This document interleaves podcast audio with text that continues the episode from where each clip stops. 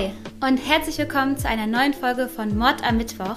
Und heute entführe ich euch nach Amerika, wie eigentlich in fast allen Folgen. Und zwar geht es nach Maryland. Genauer gesagt befinden wir uns in einem Lululemon Store und das am 12. März 2011. Für alle, die nicht genau wissen, was ein Lululemon Store ist, so viel verpasst ihr eigentlich nichts. Also das ist so ein Laden für Yoga-Klamotten, für teure Yoga-Klamotten. Also wenn ihr Lust habt, 100, 140 Euro für eine Leggings auszugeben, dann seid ihr da genau richtig. Und an diesem Morgen macht Rachel, eine der Mitarbeiterinnen in dem Laden, den Laden auf, um da ihre Schicht zu beginnen. Und während sie so die Tür aufschließen möchte, merkt sie, dass die Tür schon offen ist. Sie hat sofort ein mulmiges Gefühl bei der Sache, weil dass jemand einfach vergisst, den Abend am Vorabend abzuschließen, kommt eigentlich so gut wie nie vor. Da die Gegend aber sehr, sehr ruhig ist und da eigentlich nie irgendwas passiert, hat sie auch gar nicht so dieses Gefühl, dass etwas los sein könnte. Also sie denkt jetzt nicht direkt an irgendetwas Kriminelles oder sowas, sondern ist so, ah, ja, meine Kollegen waren irgendwie gestern verpeilt, geht in den Laden rein und dann plötzlich bemerkt sie, dass es ziemlich chaotisch ist. Also es sieht nicht sofort schlimm aus. Es sieht nicht aus, als hätte da ein Sturm gewütet. Aber man sieht so, hier und da sind Klamotten runtergefallen und so eine Garderobenstange liegt auf dem Boden. Und das ist der Moment, wo sie sagt, hm, ich glaube, ich sollte hier nicht alleine weiter reingehen und sich wieder aus dem Laden zurückzieht. Und das Ganze bemerkt ein Mann, der Ryan heißt. Ryan steht nämlich an diesem Morgen in einer Schlange von Menschen vor dem Apple Store. Das neue iPad ist released und ich weiß nicht, ihr kennt das bestimmt auch noch, wenn da Leute schon ab 5 Uhr morgens dann in der Schlange stehen, um dann die neuesten Produkte ähm, erhaschen zu können. Und genauso steht eben Ryan schon seit mehreren Stunden da in der Schlange und wartet auf sein iPad. Doch als er dann sieht, dass Rachel irgendwie so ein bisschen, bisschen nervös guckt, ein bisschen verunsichert guckt, geht er aus der Schlange raus und gibt seinen Platz in der iPad-Schlange auf, um Rachel dann zu helfen. Also an der Stelle Res Respekt an Ryan. Respekt an Ryan, wollte ich sagen.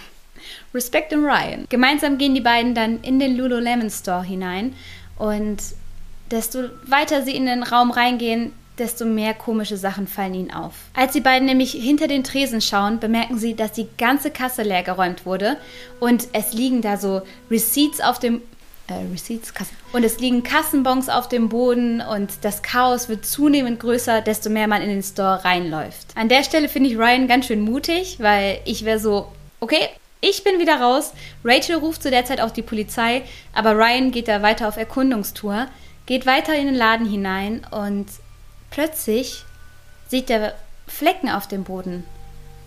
Rote Flecken. Und als er einen Blick in die Richtung, von der die Flecken kommen, wirft, wird ihm plötzlich ganz anders. Der ganze hintere Bereich des Ladens ist nämlich voll mit Blut. Es ist wirklich eine schreckliche Szene, die sich ihm da bietet und er sieht nicht nur Blut, er sieht nicht nur Chaos, er sieht dann auch einen Frauenkörper auf dem Boden liegen. Ryan ist total schockiert, er weiß überhaupt nicht, was er machen soll, aber bei näherer Betrachtung des Körpers wird ihm schnell klar, hier ist nichts mehr zu machen. Diese Person ist so schlimm zugerichtet worden. Hier ist hier, ist, hier kommt jede Hilfe zu spät. Ryan zieht sich langsam zurück und plötzlich hört er auch Geräusche, die aus einer anderen Ecke kommen. Er hört sowas wie ein Röcheln, aber nicht auf eine gefährliche Art. Also nicht so, als würde sich da noch irgendwer verstecken und lüstern auf ihn warten, sondern mehr so, als wäre da jemand, der vielleicht Hilfe braucht. Und so folgt er dem Geräusch und geht in das Badezimmer. Es gibt so ein kleines Bad hinten im Store und findet dort tatsächlich eine weitere Frau, die auf dem Boden liegt. Ihre Hände und Füße sind gefesselt worden und auch sie sieht schlimm zugerichtet aus. Und plötzlich sieht Ryan aber, dass sich der Brustkorb hebt und senkt. Also die Person lebt noch, die Frau lebt noch. Und Ryan ruft dann sofort, holt einen Krankenwagen, bestellt einen Krankenwagen, hier ist eine Person, die noch lebt, kommt sofort, sie braucht Hilfe, sie braucht Hilfe und so trifft dann auch der Krankenwagen bald ein. Als die beiden Körper dann aus dem Laden transportiert werden, bemerkt Rachel, um wen es hier geht. Es geht nämlich um zwei ihrer Mitarbeiterinnen, um Jaina und Brittany. Aber wer sind die beiden genau und was ist hier eigentlich passiert? Jaina, die Frau, die den Angriff leider nicht überlebt hat, ist 30 Jahre alt zu dem Zeitpunkt und bei allem mehr als beliebt. Also jeden Artikel, den ich gelesen habe, jedes Interview, was gegeben wurde, alle kommen zum selben Punkt, nämlich dass Jaina eine Wahnsinnsfrau war. Sie war tough, sie war energiegeladen, sie hat jede Menge Lust auf Abenteuer gehabt. Zu ihrem 30. Geburtstag zum Beispiel Ich weiß nicht, was ihr so machen würdet an eurem 30. Geburtstag. Ich sehe mich da in einem äh, Schaukelstuhl mit Mimosa vielleicht und einem Stück Käsekuchen. Einfach entspannt mit ein paar Freundinnen. Aber Jaina war da, war da von anderem Kaliber. Jaina war nämlich Bungee-Jumpen an ihrem 30. Geburtstag. Und das war so etwas, was sie tatsächlich geliebt hat. Also sie liebt Extremsport, sie geht auch super gerne klettern. Und ich rede jetzt hier nicht von Kletterhalle, sondern richtig, richtig klettern. No disrespect an alle Leute, die in der Kletterhalle klettern gehen. So, ich glaube, ich würde nicht mal einen halben Ast hochkommen. Auf jeden Fall, tolle Frau. Sie tanzt auch und zwar richtig, richtig gut. Also ihr wird mehrfach gesagt, hey, ich weiß, du bist ja gerade mit, dein, mit deinem Master-Degree und allem beschäftigt und du hast genug um die Ohren. Aber wenn das alles nicht klappt, du kannst jederzeit eine professionelle Tanzkarriere anfangen. So, so gut ist sie. Sie liebt das Reisen. Sie war schon auf jedem Kontinent dieser Erde, außer sie hat auch im Ausland studiert. Sie war in Spanien ganz lange und ist einfach eine Person, die immer wieder Lust auf Neues hat und das Leben liebt. Ja, ich glaube, so kann man zusammenfassen. Sie hatte auch einen Freund und das Ganze schien ernst zu werden. Also es ist gleichzeitig schön, aber eben auch super traurig, denn der Freund hat kurz vor der Attacke nach Verlobungsringen gesucht und war wohl bereit, eine Zukunft jetzt mit Jaina zu besiegeln. Und ja, das war Jaina. Britney die den ganzen Angriff überlebt hat, aber nun ziemlich traumatisiert im Krankenhaus liegt, ist 28 Jahre alt, kommt aus gutem Elternhaus, hat neun Geschwister und gilt als super intelligent und hat eine gute Bildung genossen, war auf der Universität, hat da im Fußballteam gespielt, also sie war super sportlich und total eng mit ihrer Familie. Britney hat tatsächlich eine schwere Zeit durchlebt. Sie hat nämlich so ein kleines Problem mit dem Stehlen. Ich weiß nicht, das kann ja teilweise auch einfach echt krankhaft sein, dass man da diesen Zwang zu hat und es scheint so, als sei das bei ihr so ein, so ein bisschen so was Zwangmäßiges gewesen. Also sie tut sich dadurch einfach selber weh, dadurch, dass sie immer klauen muss. So ist es zum Beispiel so, dass sie in dem Fußballteam, welches sie ja so liebt, was ihre große Leidenschaft ist, immer in der Sportumkleide Kleinigkeiten von ihren Kolleginnen mitgehen lässt. Also meine Haarspange, meine Bürste und sowas. Kleinigkeiten, die sie sich auf jeden Fall hätte leisten können. Es scheint also oft so, als wäre das gar nicht aus Notstand oder weil sie die Sachen unbedingt haben möchte, sondern Einfach so für den Nervenkitzel und einfach, weil sie da nicht widerstehen kann. Und so kommt es zum Beispiel dazu, dass sie dann den Anschluss in ihrem Fußballteam komplett verliert, weil alle dann so merken, hey, ähm, immer wenn Britney irgendwie in der Umkleide ist, gehen so Sachen verloren.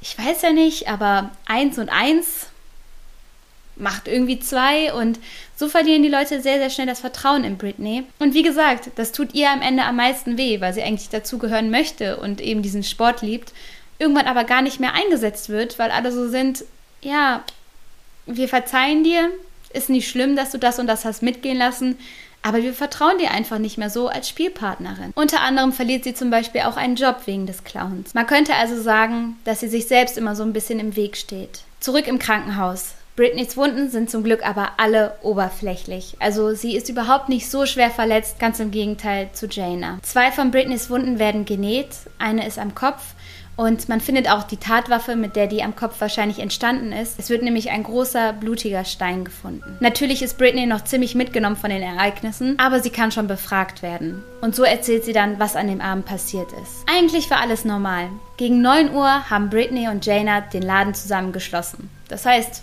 alle Kunden werden rausgebeten, die Tür wird zugemacht, man geht zur Kasse und macht Sachen, die man so macht, wenn man im Lululemon arbeitet kann ich euch nicht genau sagen. Auf jeden Fall war alles Routine. Um Viertel vor zehn wird dann die Fronttür abgeschlossen, die Alarmanlage wird eingeschaltet und man geht.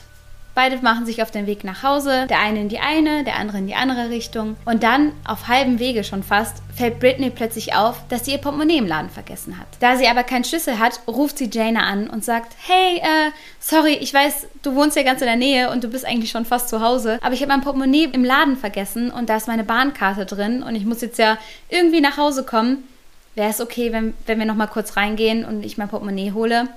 Und Jana ist so, ja, okay, wie gesagt, nicht bin jetzt eigentlich schon fast zu Hause, will auch Feierabend haben, aber komm, dann fahren wir nochmal zurück. Ich habe sowieso noch meinen Laptop im Laden, den wollte ich eigentlich morgen abholen, aber dann nehme ich den jetzt auch direkt mit, das ist kein Problem, wir treffen uns da. Gegen kurz nach 10 seien sie dann zurück in den Laden gegangen, wollten ihre Sachen holen und dann plötzlich sind zwei Männer reingekommen. Von oben bis unten schwarz gekleidet und mit schwarzen Skimasken auf den Gesichtern und die haben sofort auf gewaltsamste Art und Weise die beiden angegriffen. Britney erzählt, dass Jaina zuerst angegriffen worden sei und sie habe nur noch gesehen, wie der Mann Jaina dann in den Raum nach hinten geschliffen habe. Unter den Männern sei ein größerer und ein kleinerer gewesen und der kleinere habe sich dann auf Britney gestürzt und sie ganz schlimm missbraucht, ganz schlimm zugerichtet und dabei auch immer rassistische Ausrufe gerufen. Die beiden Männer seien außerdem weiß gewesen. Britney hat beim Erzählen auf jeden Fall Probleme, sie tut sich ganz schwer damit und ich denke mal, das ist klar. Ne? Nach so einem traumatischen Erlebnis ähm, hat da, glaube ich, jeder Verständnis für. Im Gegensatz zu Britney, die ja glücklicherweise nur mit oberflächlichen Wunden davon gekommen ist, hat Jaina über 331 Wunden. 107 davon hat sie sich bei einem Akt der Selbstverteidigung zugezogen. Also dabei, wenn sie die Hände vors Gesicht gehalten hat, wenn sie versucht hat, den Gegner abzuwehren, wenn sie versucht hat, sich selber zu schützen. 107 der Wunden sind nur durch Selbstverteidigung entstanden. Außerdem sind überall Büsche von ihrer Haare gefunden worden und da gibt es jetzt verschiedene Theorien zu. Manche sagen, ja, das ist gekommen, indem sie dann eben durch den Raum geschliffen wurde. Andere sagen aber auch, weil viele der Haare in ihren eigenen Händen gefunden wurde, dass es eben diese eigene Verzweiflung war, dass sie gemerkt hat, sie kann der Situation nicht entfliehen, sie ist absolut machtlos und für eine so grundsätzlich taffe und starke Frau wie Jaina muss das absolut schrecklich gewesen sein, zu merken, dass man hier gerade ausgeliefert ist und da habe sie wortwörtlich sich die Haare gerauft und sich dabei selbst rausgezogen. Außerdem haben beide Frauen Löcher in der Hose, also da, wo der Schoß ist, sind Löcher reingeschnitten worden. Es deutet also alles auf sexuelle Übergriffe hin. Als dieser Fall durch die Nachrichten geht, bekommen alle wahnsinnige Panik. Denn wie gesagt, das ist eigentlich so ein wohlbehüteter und sehr, sehr reicher und unaufgeregter Ort. Jeder kennt da jeden, alles sind so gated Communities, also es gibt viel Security, es gibt viel Überwachung. Und dass da überhaupt irgendwas passiert, ist komplett ungewöhnlich. Und so schieben jetzt alle totale Panik, was ich auch verstehen kann, weil das so eine skrupellose und schreckliche Tat ist. Und das äh, kurz nach Ladenschluss, also praktisch noch so während der Geschäftszeiten mehr oder weniger.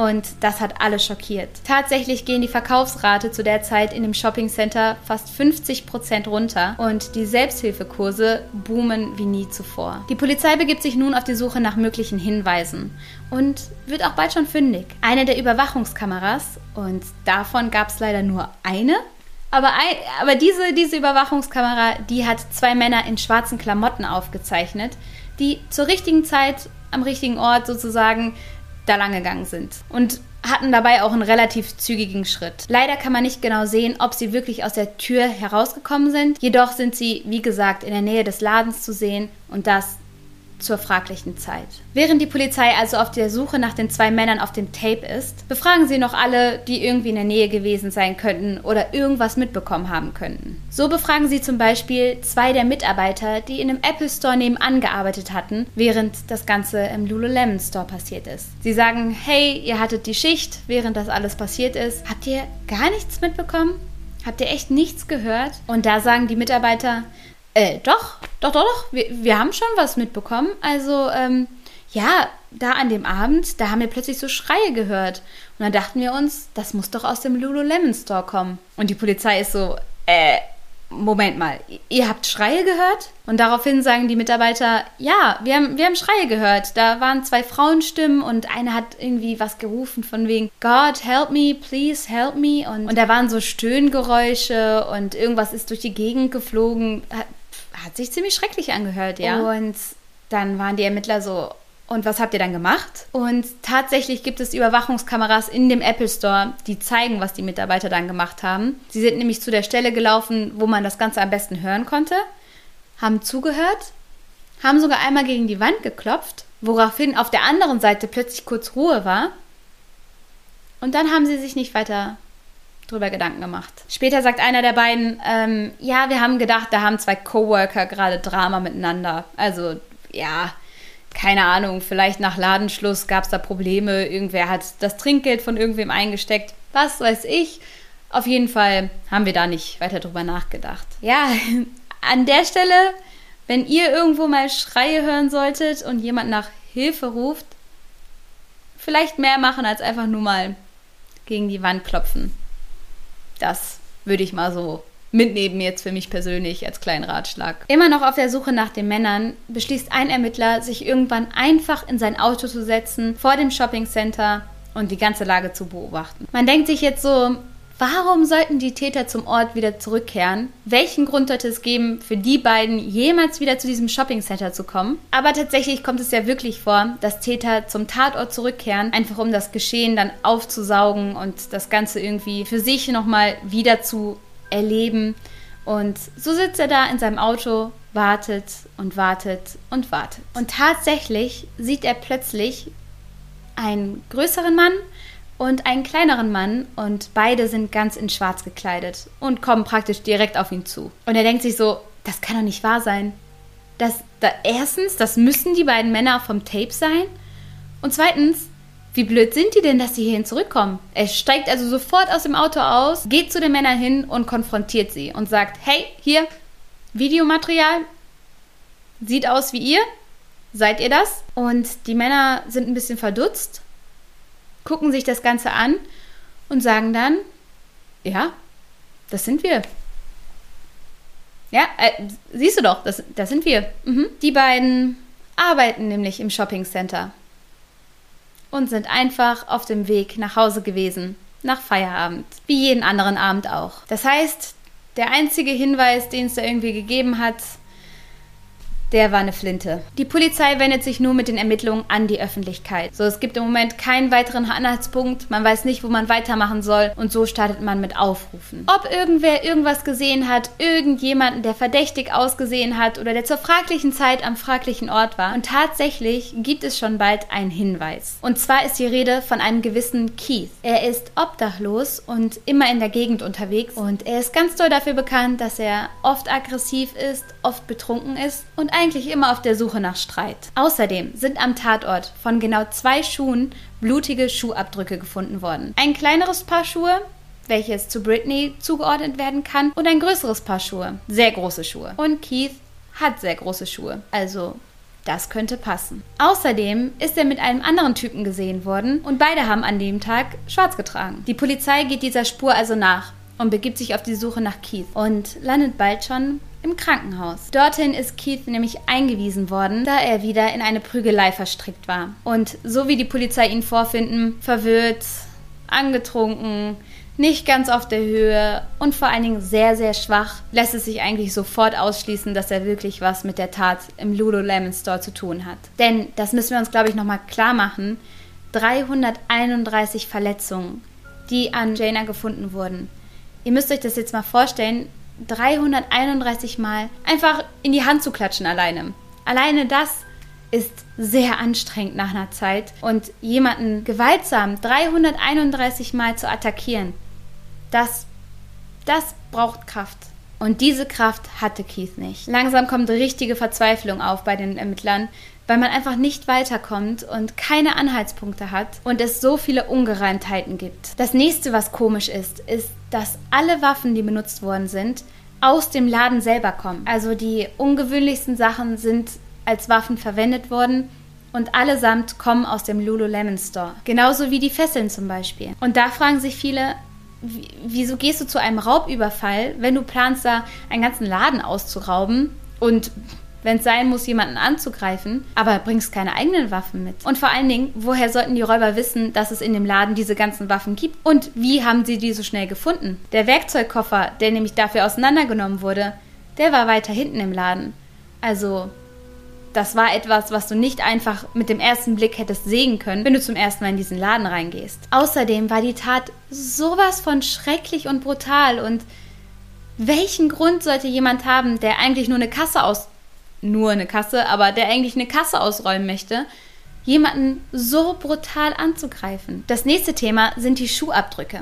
Es sind ja nur diese zwei Paar Schuhabdrücke gefunden worden, von Britneys Schuhen und von dem größeren Männerschuhen. Und die Spuren der Männerschuhe hören zum Beispiel plötzlich an einem Waschbecken auf. Also es scheint so, als sei der Angreifer zum Waschbecken gelaufen, habe dort dann seine Schuhe ausgezogen oder gewaschen und dann wieder angezogen oder einfach in den Rucksack gesteckt und sei dann mit anderen Schuhen weggelaufen. Da ist die Frage, Wieso hatte er zwei Paar Schuhe dabei? Diese Frage wird tatsächlich noch ein bisschen komplizierter, als dann herauskommt, dass die Schuhe, die großen Männerschuhe, aus dem Laden selbst stammen. Diese Schuhe waren nämlich immer da für Anproben. Das heißt, wenn jemand da Yoga-Klamotten kaufen wollte, aber ja, keine Ahnung, jetzt kein sportliches Schuhwerk anhatte und dann sehen wollte, wie das aussieht zusammen, dann hat man dem diese Männerschuhe gegeben. Das heißt, irgendwer hat die Schuhe aus dem Laden angezogen. Und da stellt sich auch wieder die Frage, welcher Räuber, der einfach jetzt drauf losklauen möchte, kommt darauf, sich vorher die Schuhe aus dem Laden zu nehmen, anzuziehen, am Waschbecken wieder auszuziehen, in den Rucksack zu stecken oder zu waschen? Was? Es gibt an dieser Stelle für die Ermittler einfach nur noch zwei Möglichkeiten. Erstens, die Männer kannten den Laden in und auswendig und hatten das Ganze schon, schon seit Ewigkeiten geplant. Oder zweitens, Britney hat was mit der ganzen Sache zu tun und ist vielleicht sogar Komplizin. Die Situation wird immer bizarrer und die Gegensätze und Widersprüchlichkeiten werden immer größer. Das nächste, was nämlich herauskommt, was die Autopsie feststellt, ist, dass bei Jaina überhaupt gar kein sexueller Übergriff stattgefunden hat. Man hat ihr also die Klamotten an den betreffenden Stellen aufgeschnitten, aber es ist überhaupt nichts passiert. Und dasselbe ergeben die Untersuchungen bei Britney obwohl sie was anderes erzählt hat. Bei der Analyse der Schuhabdrücke findet man dann heraus, dass zuerst immer die kleinen Schuhabdrücke kommen und dann die größeren. Es sind keine anderen Überlappungen als genau diese Reihenfolge zu sehen. Also bei einem Kampf müsste es ja drunter und drüber gehen. Wenn, wenn sie da von dem Mann angegriffen wurde, dann geht er manchmal da und dann sie wieder und dann er, sodass die Schuhabdrücke in unterschiedlichen Reihenfolgen übereinander lappen. Aber es war immer so, dass zuerst die kleinen waren und später kamen dann die größeren darüber. Der nächste große Hinweis, den die Polizei dann erhält, ist das Auto. Es ist nämlich endlich gefunden worden. Tatsächlich findet man in dem Auto etliche Blutspuren von Jaina als auch von Britney und eine Kappe. Und an dieser Kappe ist in der Mitte vorne, hier am Schirm, Blut. Blut zu sehen. Und kennt ihr noch jemanden, der genau hier eine Wunde hat, die geblutet hat? Britney. Das lässt also alles darauf schließen, dass das Auto nach der Tat bewegt worden ist. Und zwar von Britney. Als Britney daraufhin befragt wird, sagt sie, ähm, ja, es war nämlich so, dass die, die uns attackiert haben, die haben mir gesagt, ich soll das Auto wegfahren. Ich soll hier die Beweise wegschaffen und das würde da so komisch parken und das würde Aufmerksamkeit erregen. Ich soll das Auto wegfahren und dann wieder zurückkommen. And I honestly don't remember the exact lot. Und das ist der Punkt, an dem die Ermittler wirklich stutzig werden. Weil wenn du da gerade um dein Leben gekämpft hast und siehst, was mit deiner Kollegin passiert und du die Chance bekommst, mit dem Auto wegzufahren, du könntest Hilfe holen, du könntest die Polizei verständigen, du könntest einfach selber erstmal dein, dein Leben retten, dass du es dann abstellst und dann gehorchst und wieder zurückläufst zu dem Ort, wo das ganze Schlimme gerade passiert, das passt nicht zusammen. Das nächste, was die Polizei dann ermittelt, sind die Blutabdrücke in den Schuhen. Die Schuhe sind voll mit Blut, wie der ganze Tatort. Und man findet heraus, dass die Sockenabdrücke, die blutigen Sockenabdrücke in den Schuhen identisch sind. Also die Abdrücke im Kleinen als auch in den großen Schuhen sind dieselben. Der nächste Punkt, dem man jetzt auf den Grund geht, ist eine Verletzung von Britney hier in der Hand. Und zwar hat sie hier zwischen, zwischen Zeigefinger und Daumen einen Schnitt. Und man hat lange überlegt, wie kann das sein? Ist das, ist das eine Selbstverteidigungswunde? Wollte sie da das Messer abwehren? Aber nein, diese Wunde ist nämlich dabei entstanden, dass das Messer runtergerutscht ist. Und sie dann an der Klinge gepackt hat und Druck ausgeübt hat. Aber warum sollte sie ein Messer in der Hand haben? Warum sollte sie eine Klinge berühren? Den letzten Hinweis, den die Polizei dann noch braucht, sind die Fesseln. Denn Britney ist ja an Händen und Füßen gefesselt worden. Und diese Fesseln schaut man sich jetzt genauer an. Und an den Fesseln, wie zu dem Zeitpunkt schon viele vermutet hatten, findet man dann Bissspuren. Wieso Bissspuren? Weil wenn man sich selber fesselt, man die Fessel ja ziehen muss. Man hat keine Hände mehr frei, also nimmt man die Zähne. Mittlerweile ist also allen klar, Britney ist keine Komplizin. Britney ist auch kein Opfer. Britney ist die Täterin. Britney wird festgenommen, eine Woche nach dieser Tat, und sie wird jede Menge befragt. Man gibt sich große Mühe, etwas aus ihr herauszubekommen. Die Ermittler sagen, hey, Es gibt diesen einen Punkt, wo man nicht mehr kann, wo man zusammenbricht, wo man einfach das sagen muss, was einem auf dem Herzen liegt. Also sag es. Was bewegt dich, Britney? Was ist passiert? Dann holen sie auch Verwandte von Britney zur Befragung und als der Bruder mit im Raum sitzt und die Ermittler den Raum verlassen und der Bruder sagt, hey Britney, jetzt sag's mir, was ist passiert? Ich bin dein Bruder, sag's mir. Da sagt sie, ich will's, ich, ich sag's dir, aber ich nicht hier. Ich will's dir nicht hier sagen. Because if you did, we have to get you a lawyer to defend you. And it's gonna be a media storm. We need to tell her right now he did. I just don't want to talk about it here. Und das ist für die Ermittler das Geständnis, was sie, was sie gebraucht haben. Denn wenn Britney mit der Tat nichts zu tun hat, dann braucht sie ihrem Bruder auch später nichts zu erzählen. Mittlerweile hat sich für alle Beteiligten ein klares Bild von der Tat abgebildet. Es scheint nämlich so gewesen zu sein. Vielen der Mitarbeiter war in der letzten Zeit aufgefallen, dass immer und immer mehr Sachen aus dem Store plötzlich verschwunden waren. Hier und da fehlte plötzlich ein T-Shirt oder eine Leggings und dann gab es ein Meeting. Die Mitarbeiter haben sich zusammengesetzt, es wurde darüber gesprochen, dass Sachen verschwunden gehen, dass irgendwer anscheinend klaut. Dass einer der Kollegen irgendwie was mitgehen lässt. Es scheint so, als hätte Jaina einen konkreten Verdacht gehabt und als hätte sie nach ihrer Schicht mit Britney Britney dann eben konfrontieren wollen. Manche sagen auch, dass sie sogar in Britneys Tasche habe gucken wollen und Britney daraufhin dann komplett ausgerastet sei. Und was Britney da mit Jaina gemacht hat, das wissen wir ja leider schon. Und nachdem sie die Tat dann vollbracht hat, sei sie mit den anderen Schuhen über das Blut gelaufen, um dann eben die Spuren zu verfälschen, habe sich selbst Wunden zugefügt, sich selbst gefesselt, in ihre eigenen Klamotten geschnitten und sich dann auf den Boden gelegt und darauf gewartet, dass jemand sie findet und sie ihre Geschichte erzählen kann. Als man der Person von Britney dann eben so ein bisschen auf die Schliche kommt, findet man noch andere Sachen heraus. Also sie hat schon echt mehr gemacht, als nur diese kleinen Sachen verschwinden zu lassen. Sie hat zum Beispiel einmal einen Friseur betrogen. Sie war da gewesen, um sich Extensions in die Haare machen zu lassen, hat da stundenlang gesessen, sich die Haare eben schön stylen lassen. Und Extensions sind ja auch verdammt teuer. Und am Ende dieser Session, als es dann darum ging, die Friseurin zu bezahlen, hat Britney dann gesagt, ähm, ja, ich habe kein Geld dabei, aber ich glaube, das ist mir hier geklaut worden. Mein Geld ist mir hier in diesem Laden geklaut worden.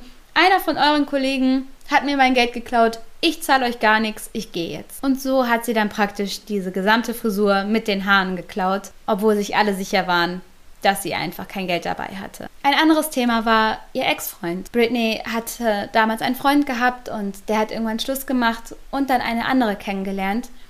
Und Britney habe diese beiden regelrecht gestalkt. Gestalkt, gedroht, verfolgt, bis sie irgendwann sogar eine einstweilige Verfügung bekommen hat. Britney wird auf jeden Fall dann wegen Mord ersten Grades verurteilt und sie bekommt lebenslänglich ohne Aussicht auf Bewährung. Und so schließt sich dieser Fall mit einer ganz, ganz krassen Wendung. Also ich muss wirklich sagen, ich bei der Recherche, ich habe die ganze Zeit für Britney gebrannt und hatte unglaubliches Mitleid mit ihr und teilweise habe ich sogar gedacht, so, hey, hört doch auf, die so zu befragen, die Arme. Die ist bestimmt total am Ende, total traumatisiert, gibt der Frau ein bisschen Zeit und ja, wenn das dann alles so ans Licht kommt, wie es wirklich gelaufen ist, dann hält sich das mit dem Mitleid plötzlich in Grenzen und ich muss einfach sagen, dass mir das unglaublich leid tut, was Jaina da passiert ist. Es tut mir auch unglaublich leid für ihren soon-to-be Verlobten und ja, ich bin, ich bin wirklich sprachlos nach diesem Fall. Ich bin sehr schockiert, das muss ich wirklich sagen. Ich, ich bin. Ich verstehe nicht genau, wo das herkommt, wo man so eine Wut herholt, dass man jemanden so, so schrecklich zurichtet. Aber ja. Hm. Boah, das war jetzt das schlechteste Outro ever. Das habe ich jetzt komplett runtergestottert, aber ja, ich, ich denke mal, ihr könnt es ihr nachempfinden, dass ein dieser, dieser Fall wirklich sprachlos zurücklässt. Und ja, ich hoffe jetzt einfach, dass ihr trotzdem einen schönen Abend habt, dass es euch allen, allen gut geht. Und ich bin gespannt, was ihr dazu denkt. Ich freue mich, von euch zu lesen und zu hören. Schreibt alles, was ihr loswerden wollt, in die Kommentare. Und dann sehen wir uns beim nächsten Mal. Macht's gut. Tschüss.